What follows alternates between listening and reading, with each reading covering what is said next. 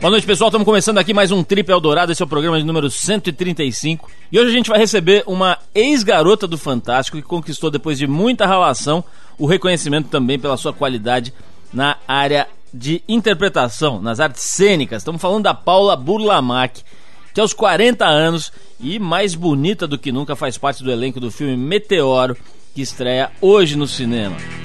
E também aproveitando que domingo, dia 24, é dia mundial da ufologia, a gente conseguiu um contato imediato com a ajuda da Embratel e do 21 com o Arthur Ferreira, que faz parte do Centro Brasileiro de Pesquisa de Discos Voadores, uma entidade ligada à revista UFO, publicação brasileira de grande prestígio em todo o mundo. Você se liga em é, acontecimentos esotéricos e pouco explicados, vai gostar. Bom, mas para abrir o programa, já dando uma mexida aí na sua sexta-feira, a gente separou uma música da Juliette Lewis, aquela atriz que foi indicada ao Oscar pelo trabalho no filme Cabo do Medo e que já trabalhou em alguns dos mais respeitados, com alguns dos mais respeitados diretores do cinema, como o Scorsese, Woody Allen e até o Oliver Stone. Além do talento nos sets de filmagem, a Juliette Lewis tem feito sucesso aí nos palcos junto com a banda The Licks. Então vamos ouvir deles a faixa Got Love to Kill e na sequência a gente volta para os contatos imediatos aqui, a ufologia aqui no trio.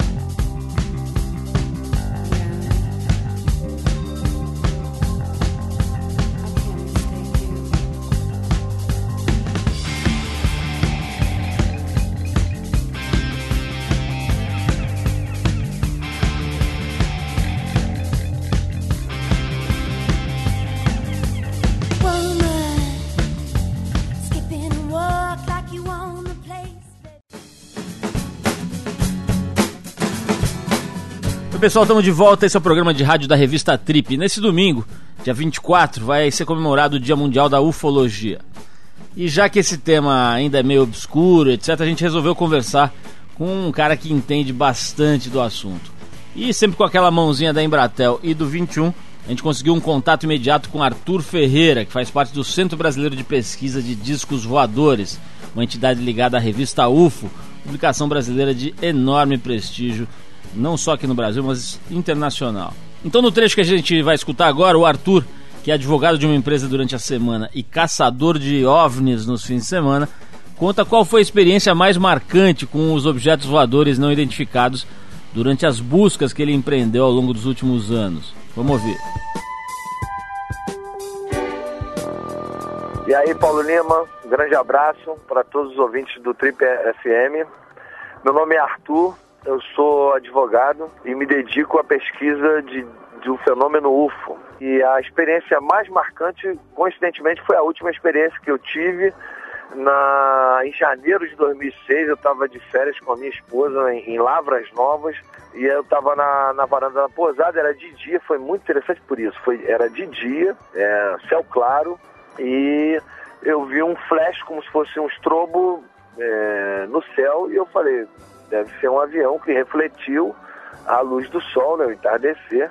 Quando eu acabei de pensar, confirmando que seria um avião, ele riscou uma diagonal para a esquerda para baixo, depois uma outra reta para a direita e aí subiu uma outra diagonal para cima, para a esquerda, que ele riscou um X na minha frente no céu. Só que cada vez que ele fez esse traço, ele mudava de cor e aí eu pude ver que era um objeto metálico com cor metálica e cintilando luz de dia. Isso que é o mais interessante. E aí sumiu na minha frente, durou 20 segundos, uma coisa linda, linda, linda mesmo.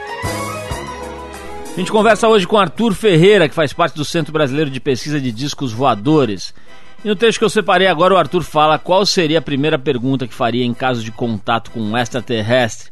E ainda conta como lida com as brincadeirinhas né, dos amigos da empresa onde ele trabalha como advogado quando ficam sabendo das atividades extracurriculares do pequeno Arthur. A desinformação é muito grande ainda. Agora, de qualquer maneira, é, as pessoas brincam muito comigo, eu sou meio taxado de, de maluco e tudo, mas só que quando para para conversar, aí não tem, não consegue deixar de achar que, que pode ser uma coisa séria, porque a argumentação de quem faz uma pesquisa séria tem muita credibilidade. A minha maior curiosidade seria saber como é que eles fazem lá de onde eles vêm para dizer assim, preservar a vida no planeta deles, né? Com, quais são, a, quais são as, as alternativas científicas que nós teríamos para cuidar melhor da nossa questão energética, da nossa questão ambiental, porque o que a gente está fazendo aqui no planeta Terra é, é, um verdadeiro absurdo, né? Então, a, a, a pesquisa ufológica ela nos traz essa reflexão. A gente tem que cuidar melhor do nosso planeta. Bom, é isso então. A gente agradece ao Arthur e também à Embratel que tem facilitado nossos encontros imediatos com o pessoal que não pode estar aqui com a gente, mas com quem a gente quer bater papo, quer conhecer, quer conversar.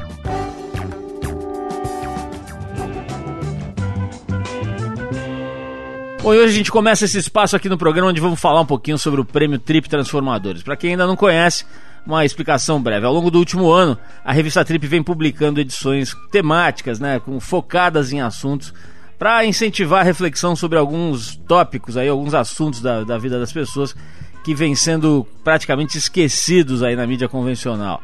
E para dar um pouco é, de rumo, de luz para quem quer pensar numa existência que faça um pouco mais de sentido. Né? Depois de meses de pesquisa, a gente arriscou apontar 12 tópicos que, além de essenciais para uma busca de um certo equilíbrio, estão cada vez mais deixados de lado aí pela sociedade. Foram exatamente esses tópicos que deram origem às categorias do prêmio que a gente criou esse ano, chamado Prêmio Trip Transformadores.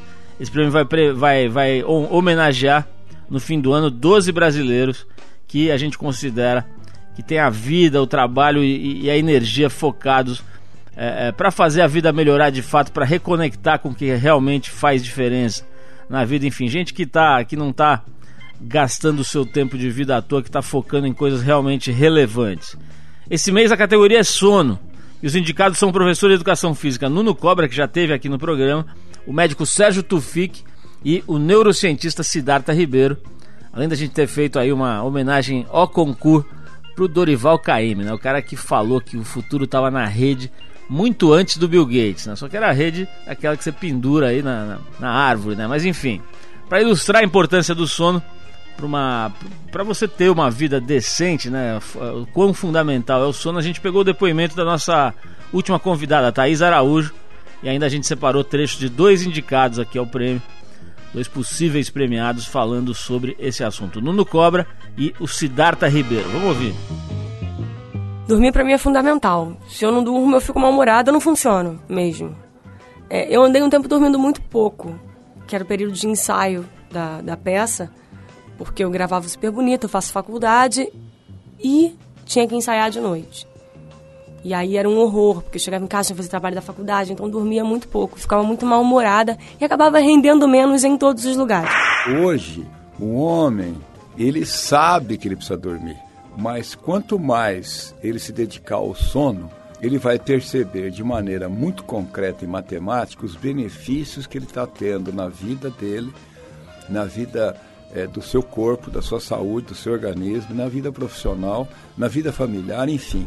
É, tanto é que no meu método, é, o sono é o A, porque ele é o pré-requisito de tudo. Não adianta você fazer uma atividade física se você não dorme bem, porque é justamente no repouso que você consubstancia o lucro do trabalho. Então, você fazer um treinamento, um treinamento e não dormir, você está jogando esforço fora, porque não vai ter crescimento nenhum. Hoje em dia eu, eu, eu faço questão, eu evolui para um, uma situação em que eu não suporto ficar uma noite sem dormir eu faço questão de dormir direito, dormir o suficiente, de não acordar correndo, acordar e, e, e ficar na cama um pouquinho depois, se possível, lembrar dos sonhos, alongar, é, comer direito, sempre que possível ir à praia. Eu faço questão de ter algumas horas no início da manhã para poder dormir bem e para poder acordar bem. É isso, a gente ouviu a Thaís Araújo e o Nuno Cobre, também o neurocientista Siddhartha Ribeiro falando sobre sono, uma das categorias do prêmio Trip Transformadores que vai ser entregue no final desse ano. Se quiser saber um pouco mais aí sobre essa ideia, sobre o prêmio e conhecer um pouco melhor as categorias e os indicados, acessa o trip.com.br barra transformadores. Tá tudo lá. Bom, daqui a pouquinho a presença de Paula Burlamac aqui ao vivo e linda, leve e loira. Mas para a gente ir se preparando para a arritmia cardíaca que deve se suceder à chegada dela aqui aos estúdios, a gente vai tocar uma música de dois artistas nacionais de muito talento, mas que não tem o trabalho reconhecido como, como a gente acha que deveria, né? Talvez um pouco subavaliados pela crítica, enfim. Ou, ou mesmo esquecidos um pouco pela mídia. A gente está falando do Itamar Assunção e do Naná Vasconcelos. Chegou inclusive a tocar com Bibi King. A faixa é Cabelo Duro. Depois da música Paula Burlamac chega por aqui, descompassando os corações. Vamos lá.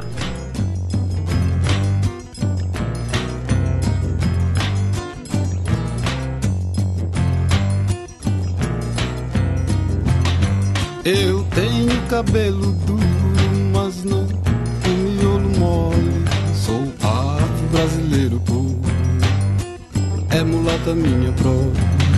Eu tenho cabelo duro, mas não o miolo mole. Sou afro-brasileiro puro. Você está no Trip Eldorado.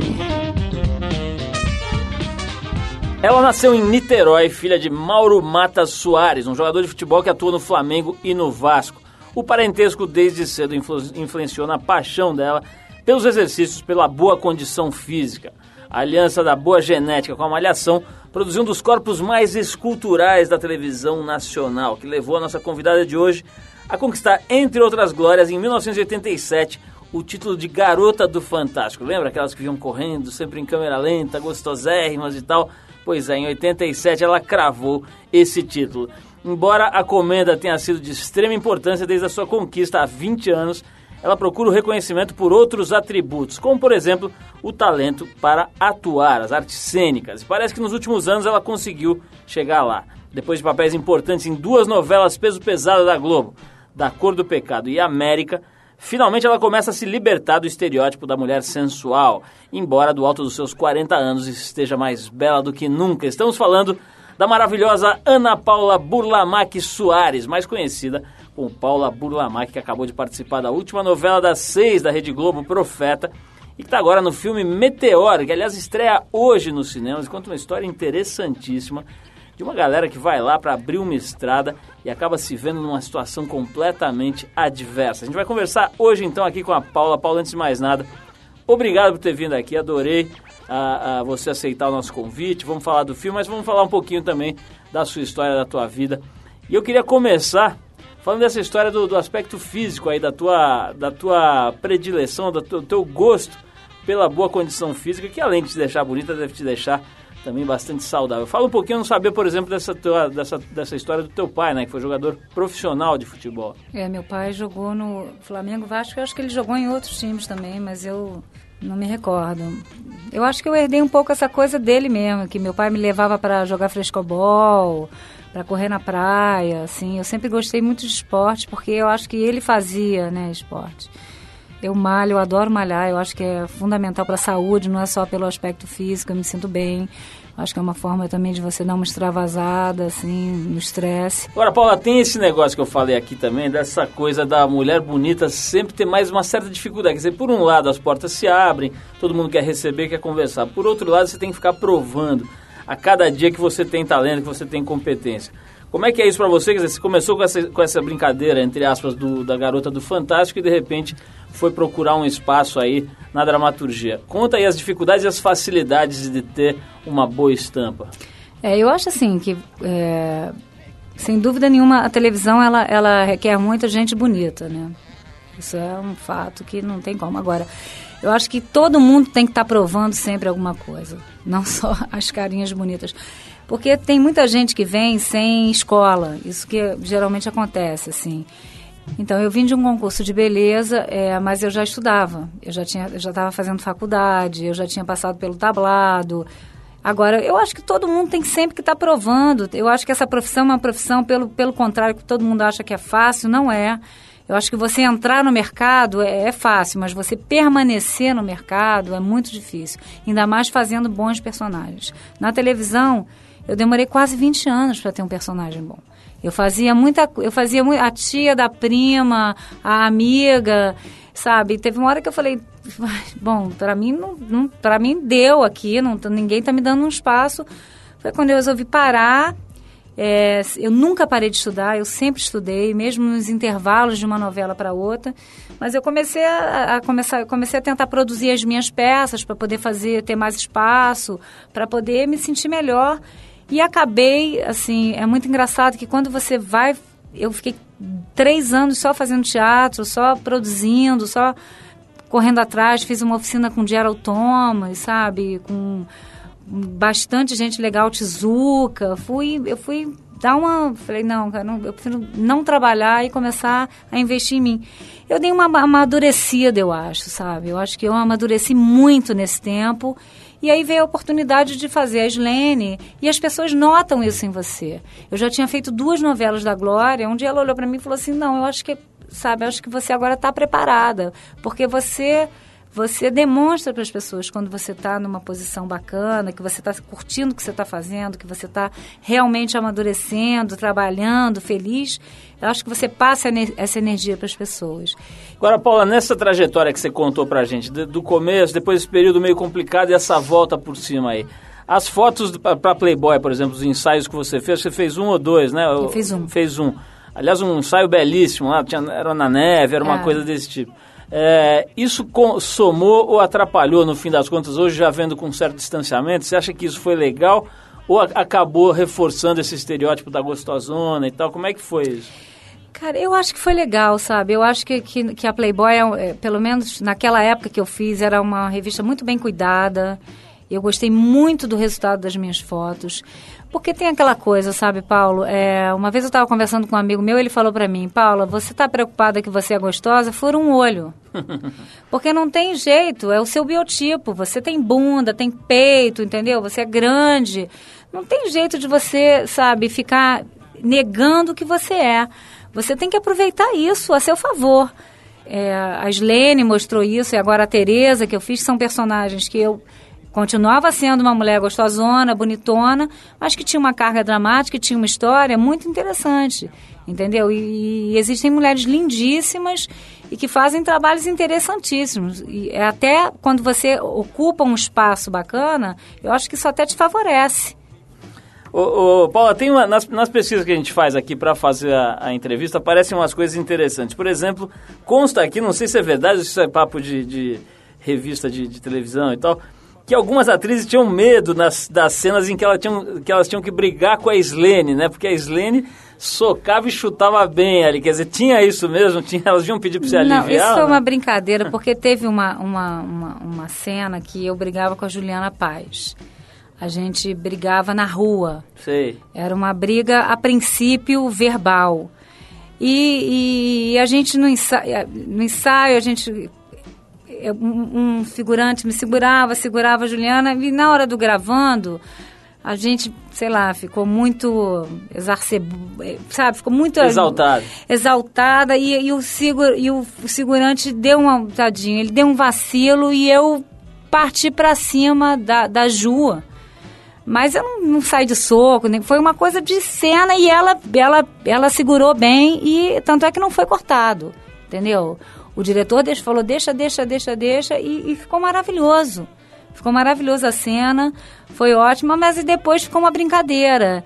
É, toda vez que a gente tinha é, cena de briga, a Ju falava, pô, segura a Paula, bota mais segurante, bota mais figurante aí, porque ela veio forte e tal. Aí ficou todo mundo brincando, mas graças a Deus não aconteceu nada. Aliás, uma luta interessante essa, a gente podia promover um remake dessa luta.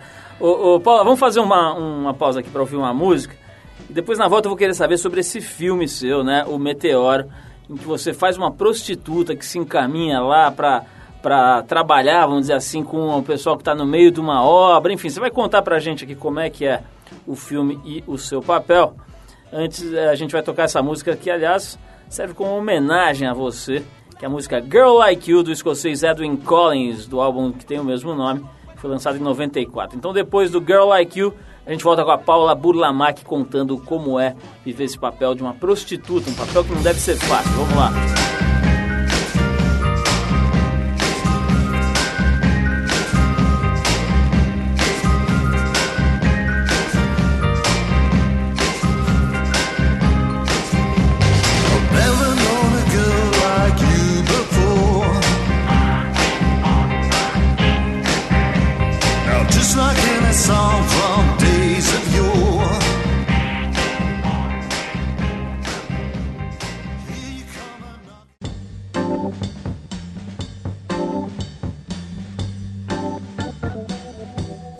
Volta, esse é o programa da revista Trip, hoje conversando com a Paula Burlamac aqui nos nossos estúdios. Paula estava falando sobre esse teu filme novo, estreia hoje, aliás, nos cinemas, né? O Meteoro.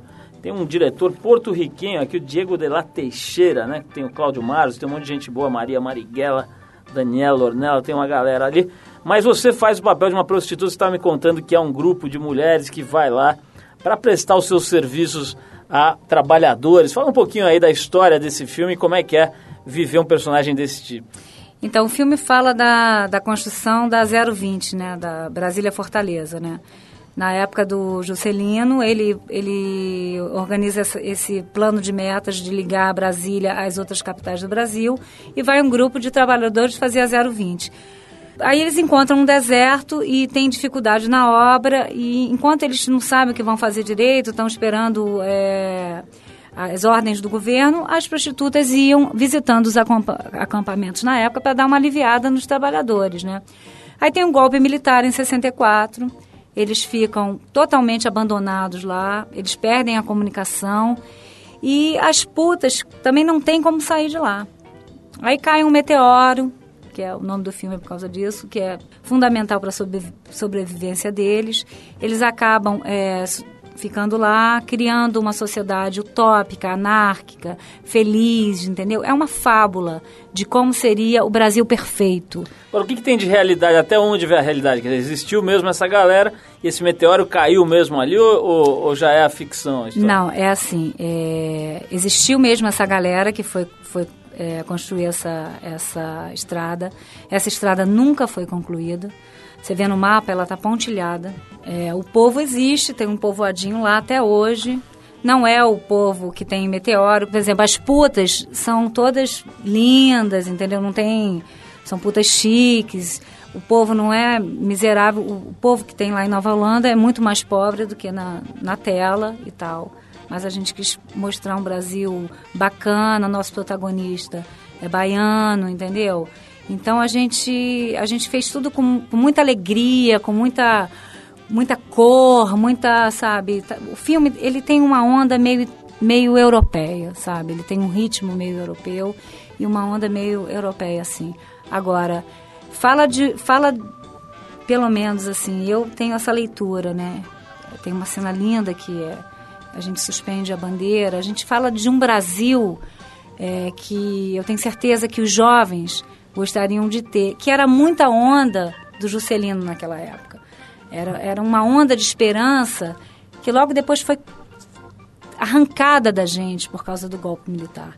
E a gente sabe que já teve muitos filmes falando sobre isso, mas a gente, a gente bota essa questão como pano de fundo é, não é um filme que fala do golpe militar. A gente bota essa questão de, de pano de fundo para mostrar com muita leveza e com muita alegria é, como seria a ideia de um Brasil é, melhor, de um Brasil bacana, sabe? De um Brasil. De uma, é uma utopia do Brasil que eu acho que todo mundo gostaria que fosse. É bem bonito o filme, as pessoas se emocionam muito, principalmente a gente fez várias cabines para para alguns jornalistas, amigos nossos, sabe, que estão acostumados no dia a dia lá em Brasília. Muita gente se emocionou, sabe? É, é muito legal, é, é uma bandeira de esperança e de otimismo que eu acho que a gente está precisando.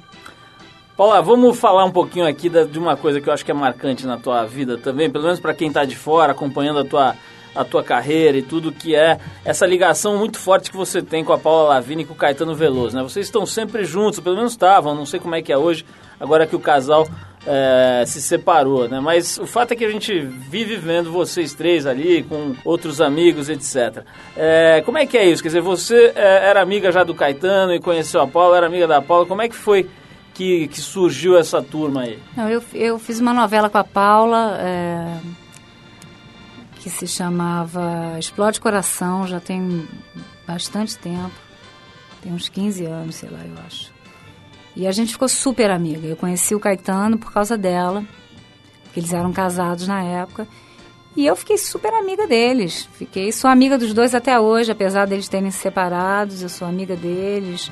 Saio com ele, saio com ela, tudo, tudo normal, tudo bacana. Olha, como é que foi? Você, não sei se você deve ter visto, né? A, a repercussão foi enorme da entrevista da Luana Piovani reclamando lá do Caetano, a história da música que ele teria feito para ela e disse que não fez, aquela, aquele rolo todo, né? Ela até cunhou a, tal da expressão que repercutiu muito, que ele era um banana de pijama, etc. Agora, recentemente, para surpresa de todo mundo, ele voltou atrás e disse que de fato tinha feito a música para ela. E o que, que, você acha aí? O Caetano deu mole, vacilou de ter feito a música, depois disse que não fez, aí volta diz que faz. Como é que é essa história? Cara, eu, eu não sei, eu não sei. Eu, eu acho que isso é uma coisa deles, que cabe a eles assim, falar publicamente sobre isso.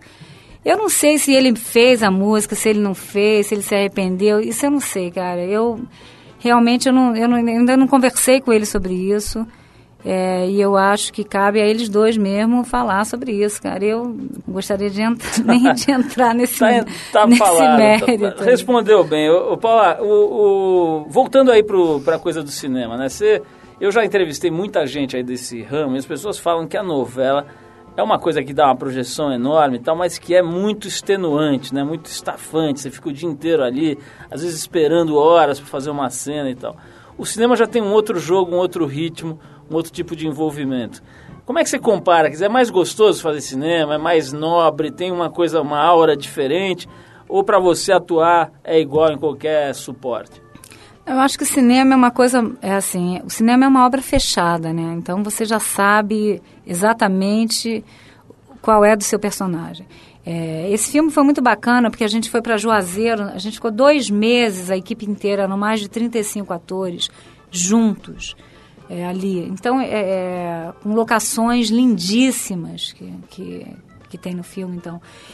Então eu acho que é mais gostoso nesse sentido, né? Você fica muito próximo das pessoas que estão trabalhando com você, você sabe exatamente para onde o seu personagem vai, você não tem nenhuma surpresa assim, você já sabe, é uma coisa mais artesanal, você tem um tempo diferente, é mais lento, né? A gente passa um dia inteiro para fazer duas cenas às vezes. Eu acho mais gostoso. A televisão é mais rápido, né? Você precisa fechar um plano, às vezes tem 40 cenas, 38 cenas. Então, às vezes você não pode repetir porque não dá tempo, tem milhões de coisas ali. Agora, é muito gostoso também, né? Esse elemento surpresa da televisão, às vezes é bacana. Seu personagem toma é, direções completamente diferentes que você não, não esperava. Isso também, às vezes, é bom. É, são duas linguagens totalmente diferentes. E eu, eu, eu gosto de fazer tudo. Eu, teatro eu também adoro, enfim. Mas eu acho que o cinema, é, é, respondendo a sua pergunta mais objetivamente, eu acho que o cinema é mais tem uma, uma atmosfera assim especial, assim, sabe, de entrega maior, eu acho. Paula, nós vamos falar agora sobre mais um pouco sobre corpo. Eu vou querer saber como é que você lida com a ideia de estar tá ficando mais velho, apesar de estar tá como disse aqui no começo, cada dia mais bonita e tal, mas o fato é que você tem 40 anos, não tem mais os 20 que você tinha na época da garota do Fantástico. Eu quero saber como é que você lida com essa história. Mas antes a gente vai ouvir mais uma música, a gente separou aqui a faixa Ain't That a Lot of Love, que é interpretada por uma das figuras mais interessantes do blues do fim do século XX, o cantor e multi-instrumentista Taj Mahal. Essa versão é da apresentação que ele fez durante o show dos Rolling Stones que se chamava Rolling Stones Rock and Roll Circus, em 68, que juntou alguns dos mais importantes nomes da música naquela época. Então segura aí, a gente volta para falar com a Paula sobre corpo aqui no Trip FM. E agora a gente vai de Taj Mahal, vamos lá.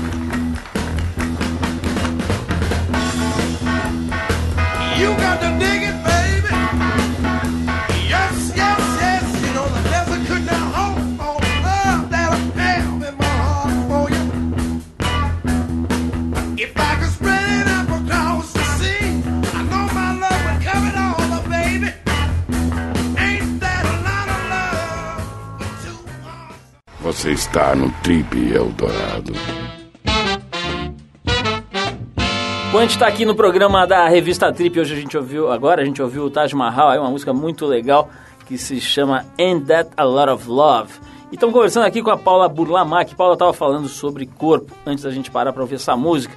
E você, é como a gente já falou aqui, tem toda essa, essa genética privilegiada, etc. Mas o, é, o fato é como diria o poeta, estamos diante da inexorabilidade do tempo. Não tem como evitar, a gente vai ficando velho. Como é que você está lidando, apesar de ainda ser jovem, hoje uma mulher de 40 anos, enfim, não preciso nem fazer esse discurso, mas está feito. É uma mulher de 40 anos, uma mulher jovem tudo. Mas É, enfim, como é que você lida? Até porque você vive muito também dessa coisa da, da- do corpo, né? Na medida em que você precisa desse instrumento para exercer a sua profissão e da beleza e tudo isso. Como é que se lida com isso nessa profissão, especialmente sendo mulher, Paula? Olha, eu, eu, eu até agora tenho ficado satisfeita. Mas eu acho assim, ninguém gosta de envelhecer, a verdade é essa. Entendeu? Eu, eu, eu acho que eu, sei lá, eu espero que eu consiga ah, ficar com uma cabeça boa. Eu, não, não sei te dizer se eu vou ficar em depressão e tal. Eu espero que não. Eu acho que eu tenho outros valores que, que vão me ajudar. Agora, eu acho que, sinceramente, se eu pudesse parar agora, Congelar e eu, eu pararia. Se descesse um gênio da lâmpada e falasse... um quer, meteoro um mágico? meteoro mágico. Você quer ficar assim até morrer? Eu ia falar quero. Porque, Claro. sabe, deve ser difícil. A cada dia você vê, né? Sua, sua pele não tem mais aquele, aquela elasticidade, não tem mais aquele colágeno, cada vez mais rugas. É complicado. E a mulher é pior que o homem, né? A mulher... lá- Olha, é- o seu caso contraria esta regra, mas em geral eu concordo. Acho que a mulher sofre um pouco mais. mais. Agora, Paula, é, é, Dizem ainda, que a mulher não envelhece, apodrece, né? Isso é que eu escuto por aí. ainda com relação a essa história, a gente faz aqui a revista TPM, que é a Trip para Mulher, você já deve ter visto. E é, uma das bandeiras, ou enfim, uma das linhas de discussão que a revista propõe é, é, essa história de pegar mais leve um pouco a pressão que se exerce sobre as mulheres, no sentido delas se manterem magras, jovens, lindas, etc. Parece que é uma obrigação, uma doença que se transforma muitas vezes de fato numa doença. né? A gente tem visto, por exemplo, a cirurgia plástica, que é uma ferramenta altamente eh, digna, nobre, enfim, para quem quer e precisa, mas o fato é que isso também tem sido usado de uma forma meio doentia, né? Você vê meninas de 13, 14 anos já querendo eh, ser operadas para transformar o seu rosto, o seu corpo, o seu desenho natural, enfim. Como é que você acha que eh, eh, o mundo deveria lidar com esse tipo de coisa, a cirurgia plástica, ou os regimes, essa- esses mecanismos, essa- essas tecnologias para interferir no corpo na natureza? É, eu acho que devia ser proibido para essas meninas de, de 13, 14, 15 anos, sinceramente. Eu acho que o ideal é que você encontre um médico com responsabilidade. Que chegue para você e fale, não, você não vai fazer nada, eu não vou fazer nada em você porque você não precisa. Sabe? Se, se existisse essa ética por parte dos médicos, seria mais fácil. Agora, como ninguém só pensa em ganhar dinheiro, muitas vezes isso não acontece. Então, acho que cabe à mãe desses jo- dessas jovens segurarem a onda. Porque eu já fiz plástica, por exemplo, mas eu estava precisando, eu já, entendeu, estava mais velha, queria fazer uma lipo, eu não tinha 15 anos. Você Entendeu? gostou dessa experiência no final? Quer dizer, contando o que, o que tem de risco, de dor ou eventualmente de, de problemas e o resultado, você acha que para você foi uma experiência legal? Olha, eu estava voltando da Itália, eu estava bem acima do meu peso e eu precisava fazer um filme. E eu, cara, eu falei, vou entrar na faca, não tem jeito. Eu não tenho tempo hábil para emagrecer tudo que eu preciso. Para mim foi ótimo. Graças a Deus a minha lipo foi tranquila, eu fiquei magra, porque você realmente tira o excesso de gordura do seu, do seu corpo, entendeu? E para mim funcionou muito bem. Fiquei um espetáculo, sabe? Agora, eu acho que, assim, eu fiz plástica, eu, eu tenho silicone também no meu peito, eu botei, porque meu peito estava murcho. E eu falei, gente, eu não vou ficar com 30 e poucos anos com um peito murcho se eu posso ter um peito bacana, entendeu? Agora, é, eu acho que você tem que ter um, um certo limite, entendeu? Eu não fico enfiando coisa no meu rosto, por exemplo. Porque eu acho que eu tô com 40 anos e eu ainda tô bem. Eu às vezes encontro gente na rua que parece uma boneca de uma boca assim, não sei o que, que elas enfiam, não sei se é, se é, se é retilânea, não sei o que, que é, que fica esquisitíssimo. Eu acho que você tem que ter um senso de ridículo e, sabe, usar esses artifícios para você dar uma melhorada e ficar legal, mas não pirar, entendeu? Então, eu, graças a Deus, tenho família, tenho amigos que, que me alertam o tempo todo e eu acho que tenho uma cabeça boa. Tem, uma, tem essa história da fofoca também, Paula. Não sei como é que você lidou, mas muitas vezes eu vi eh, fofocas e comentários tal com relação a um suposto triângulo amoroso, você, o Caetano e a Paula Lavigne.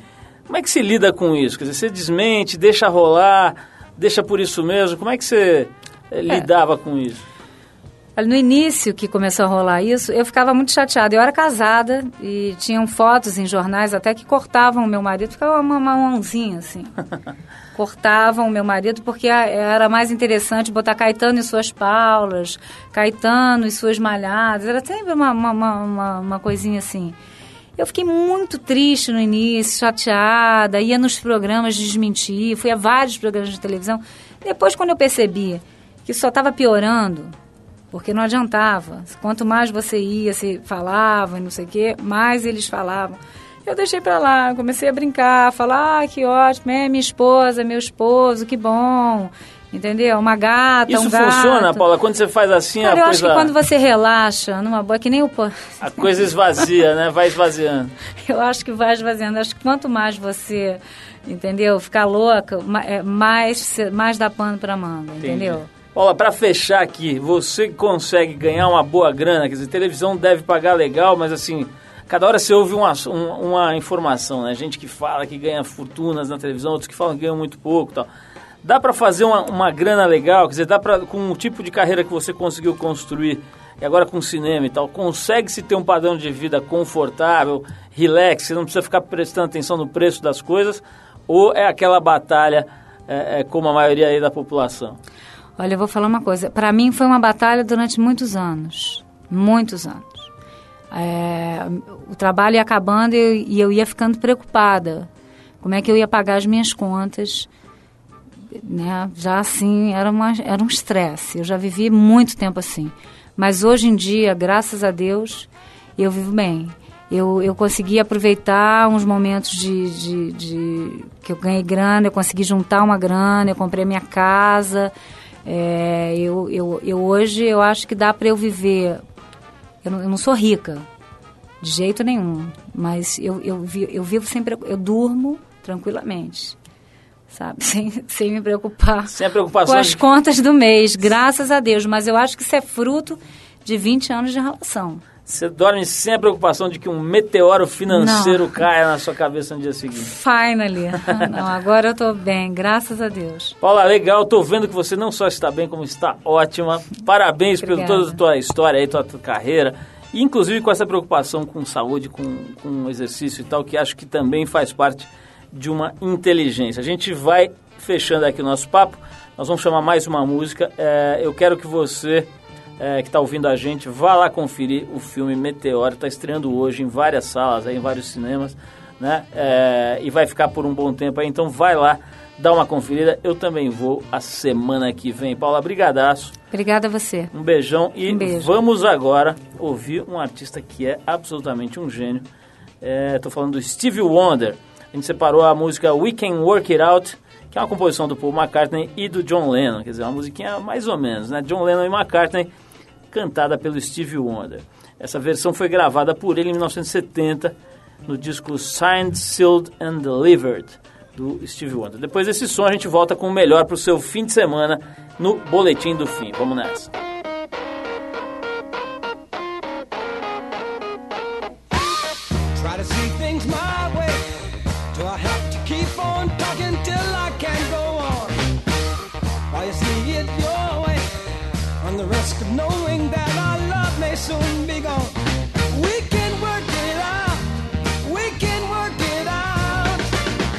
Of what you're saying. You can get it wrong and still think that it's alright. Think of what I'm saying.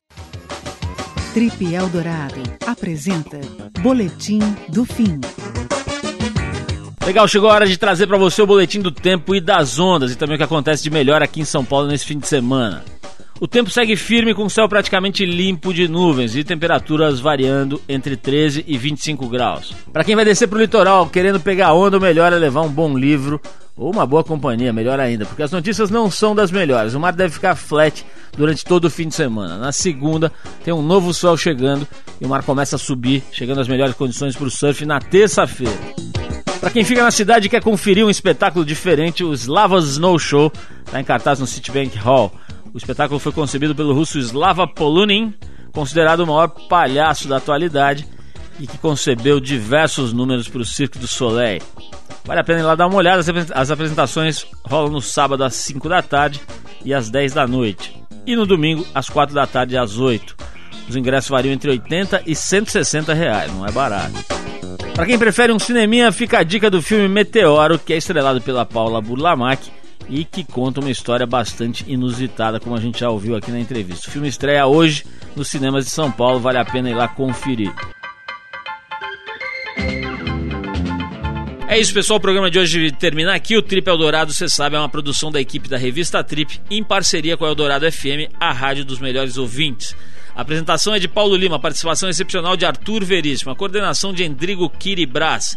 A produção e edição é de Alexandre Potashev. Para falar com a gente, você escreve para rádio@trip.com.br. Vou repetir, rádio@trip.com.br. Pode mandar sua opinião, sugestão de música, de entrevistado, que você quiser, que a gente vai ouvir com carinho e vai procurar inclusive responder o seu e-mail. Semana que vem a gente volta nesse mesmo horário com mais um Trip Eldorado. E na terça, você sabe, às 10 da noite tem a nossa reprise aqui na rádio, a reprise do programa, para você que perdeu um trecho ou para você que quer ouvir o programa de novo. Ok? Então, sexta às 8 e terça às 10 da noite com a reprise. Um abração, um fim de semana muito legal, com muita paz, alegria, saúde para todo mundo aí. Um abração e valeu.